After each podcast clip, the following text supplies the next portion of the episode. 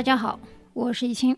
前几天油价跌至负四十点零三美元之后呢，川普是如何隔空救油的？二十二号，川普隔空与伊朗打了个嘴仗，发了个推文，说是我指示美国海军射击并摧毁任何伊朗炮舰，如果他在骚扰我们在海上的船只的话。这是川普扬言要在石油运输重要通道攻击伊朗舰艇之后呢，原油价格便一路飙升。报道称，交易价格曾史无前例跌入负值的美国西德克萨斯州中原油田合约价格上涨幅度接近百分之四十，一度升至每桶十六点一八美元。而国际基准油价，伦敦布伦特原油原油合约价格也回升百分之八左右，接近每桶二十一美元。那五角大楼高级官员本周三，也就是四月二十二号，对川普总统说射击并摧毁前来骚扰的伊朗。炮舰的呼吁呢，表示了赞赏，同时呢，表示开火决定的仍由舰长做出判断。军事爱好者呢，都会来喜欢讨论打还是不打的问题。但是从政治角度而言呢，美国目前不能打，不是说没有实力，而是因为现在美国处于生理期。伊朗其实还是愿意打的，但是这第一枪啊，必须是美国先发。为什么呢？美国先打了第一枪以后，伊朗还击，这叫正义战。所以伊朗在等。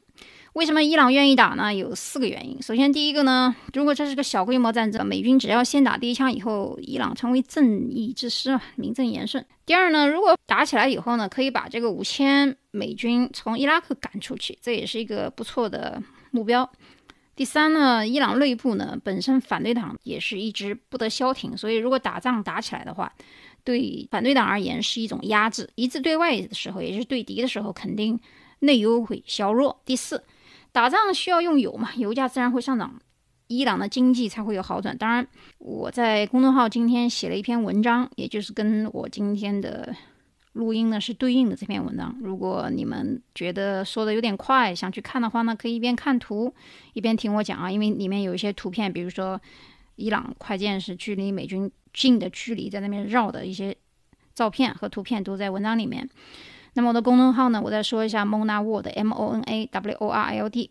那么美国在中东的盟友除了沙特呢，就是以色列，但这两个也有矛盾。你是以色列和沙特之间也是有矛盾的。那从原油出口的数量来比，沙特每天每天啊，每天出口是七百三十五万桶，而俄罗斯一天出口大概是五百万桶，加拿大是三百万桶，伊朗才一百八十八十万桶。所以伊朗对整个世界的油价的影响呢有限，但是如果美伊局部小规模战争呢，可能会把中东局势搅乱。除了沙特之外，其他中东国家亦会被卷进来。所以呢，伊朗渴望战争，但是前提是美国先打一架。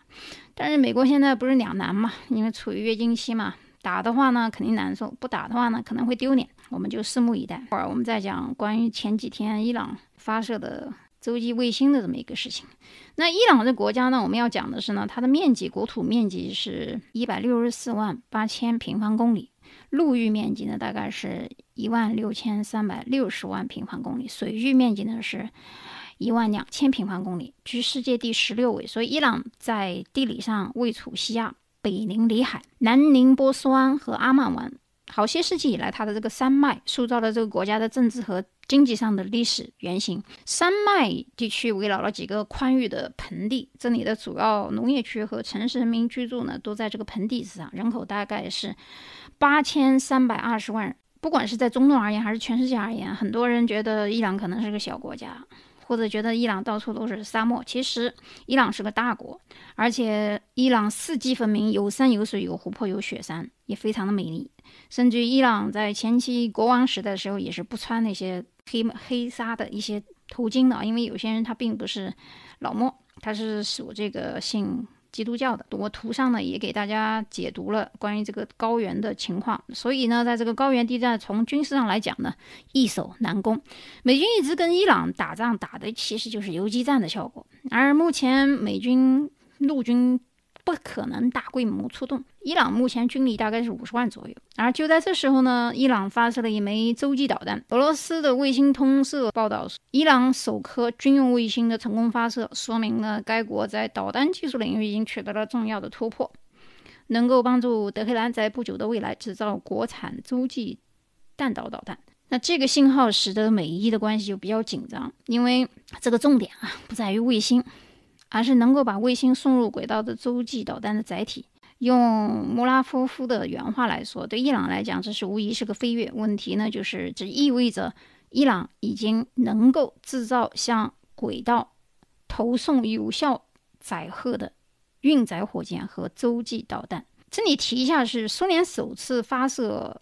人造卫星的火箭之后呢，就成为了首枚洲际弹道导弹的原型。所以，伊朗现在发射的是人造卫星啊，但是它用的这个技术呢，也有可能会成为伊朗自己制造的首枚洲际导弹的原型。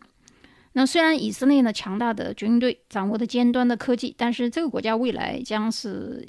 伊朗导弹攻击的主要目标，而世界上没有任何一个航空导弹系统能够百分之百的说是拦截成功，所以伊朗掌握了洲际导弹呢，将会对地区对手，比如沙特和美军等造成严重的威胁。但是俄罗斯和中国呢都没有对伊朗这个事情大声说话，那为何美国对伊朗洲际导弹如此的敏感？那么举个例子，呃，东风的四十一型洲际导弹。DF 四幺北约代号 CSS 杠 X 杠十是中国研制的一种三级的固体燃料机动型洲际弹道导弹，可携带十枚分导式多弹头，最大射程一万四千公里。最新改进的大概是一万五千公里，超过了美国 LGM 三十民兵导弹一万三千公里。据可靠消息呢，速度可达二十六马赫，圆周偏差一百五十米。那从中国大陆。发射几乎可以打击地球上任何一个目标。嗯，该导弹可机动发射啊，有公路版东风十一洲际导弹和铁路版东风十一洲际导弹。那中俄美三国呢，都是导弹。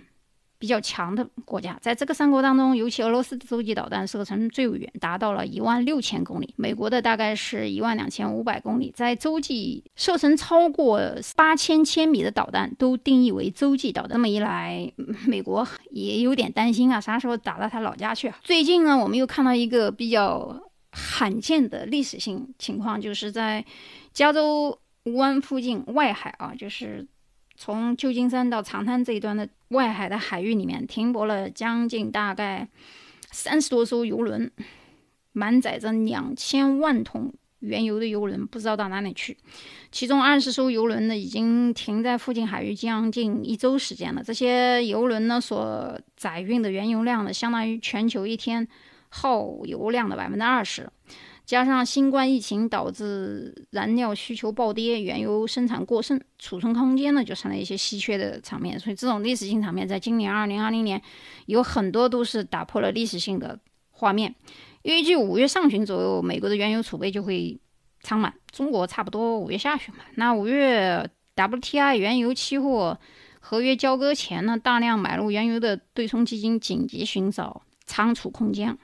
而不得。那全球最大的储罐运营公司就是河南皇家奥派克公司的首席财务官表示呢，该公司可用的原油储藏已经全部售出，仓储放不下，那许多公司干脆将原油。运送的这个油轮就当成海上储备舱了。所以换句话说呢，像美国加州海上这种原油无处放置的情况呢，全球并非孤立。我上集也讲到，关于川普移民签呢，已经签了，但是呢，这个移民禁止令呢，仅仅是六十天。所以呢，不管是二零二零年四月十三号之前申请的 case 呢，都不会受影响。包括在 F 一转 H 一 B 的人，只要是在美国境内的，都不受影响。如果是在美国境外，比如说回国的，到中国去签证的人呢，只要你过了，你。能飞过来就没有什么问题。有人这一段时间问我一个问题，就是怎么飞到美国来呀？美国呢对中国、韩国，包括一些疫情严重的国家呢，是有这么一个十四天的禁载飞令。那你可以从第三国倒一下，不管从哪个国家倒一下，不，比如说从越南或者是加拿大的，可能要入境十四天隔离一下，然后再转飞到美国，应该是问题不大的啊。所以就是不用太担心。有被拒，或者说被赶下飞机，这个时间不管是下飞机不能入境，对你的签证是没有影响的。原因就是你不是一个违法的人员，你的签证是合法的，只是说由于现在这个疫情的关系，所以对你没有什么影响。很多的已经拿到签证的人一直在观望，美国开通航线的这个很多的大部分的，不管是留学生也好，还是来工作的人也好呢，呃，其实是完全不要太担心的。加上到到六月下旬的时候，应该就会好转很多，应该不会耽误今年秋季的留学生的入学和明年的春季的留学生的入学了。因为目前据我知道的消息，九月份美国大部分的大学还是照常的。上课的啊，不是网课，有一些部分没有说是网课，就是到学校去上，所以九月份开学的可能性比较大。如果是已经拿到今年的，想延期延到明年的 Spring 的话，也是可以的，包括。我上期节目也讲了，就是如果是二零二一年秋季想入学的本科生的话，你要抓住机会，因为疫情以后，大部分的人受影响，不管是留学生也好，他的本土学生也好，可能入学率没有那么高，所以呢，Top 一百、Top 五十、Top 三十，很多大学的 SAT 和 ACT 是不用考的。你想，藤校的 SAT 和 ACT 不用考，这什么概念啊？所以就是托福，你如果想上藤校，你考个一百以上，一百一，那。本来如果像上前一百的人，要就算你到了八十分、九十分，你 SAT 还有分数吧？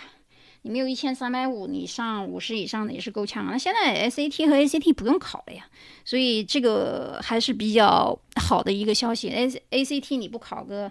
二十九、三十分，你怎么去申请藤校？那现在 ACT 和 ACT 都不用考，所以雅思如果是五点五、六点零，或者是六点六六分都行啊，小分不要低于五就行了，就是本科嘛，因为你不是研究生，所以一定要抓住这一次机会，明年的二零二一年的秋季入学的机会。最后呢，我们来谈一下中国大陆最近基建建设的空间啊，因为第一季度。GDP 暴跌六点八，那么今年的后面几个季度肯定是要往上提升。国有企业企业投入是肯定很正常的，因为大部分我们国家还是需要政府来调控。但是国有企业这一块要多摊的话，肯定是要举债，那多印点公司债的发行了。公司债发行以后举债刺激地方经济，应该未来是还是有一定的空间。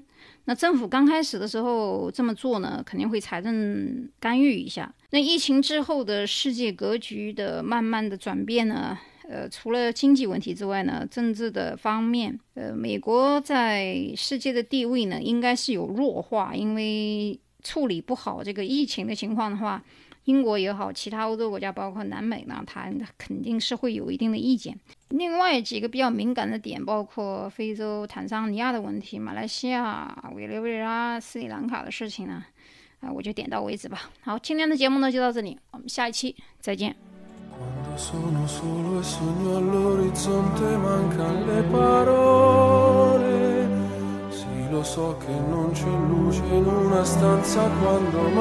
so.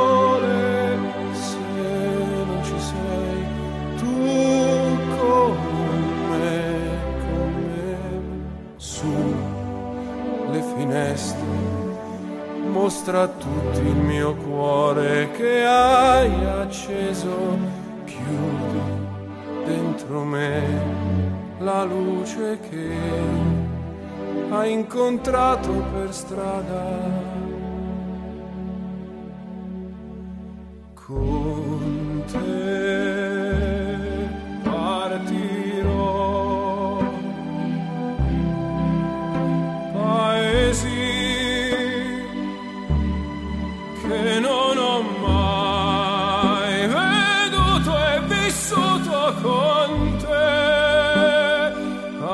Adesso si li con te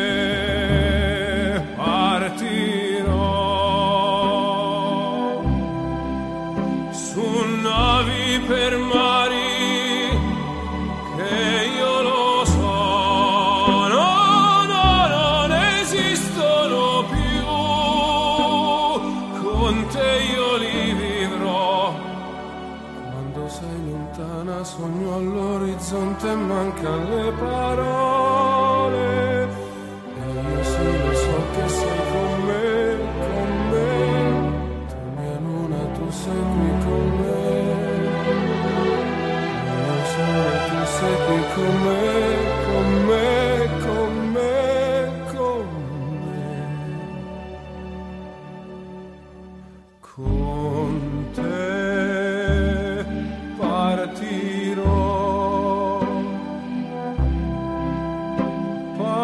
Jésus.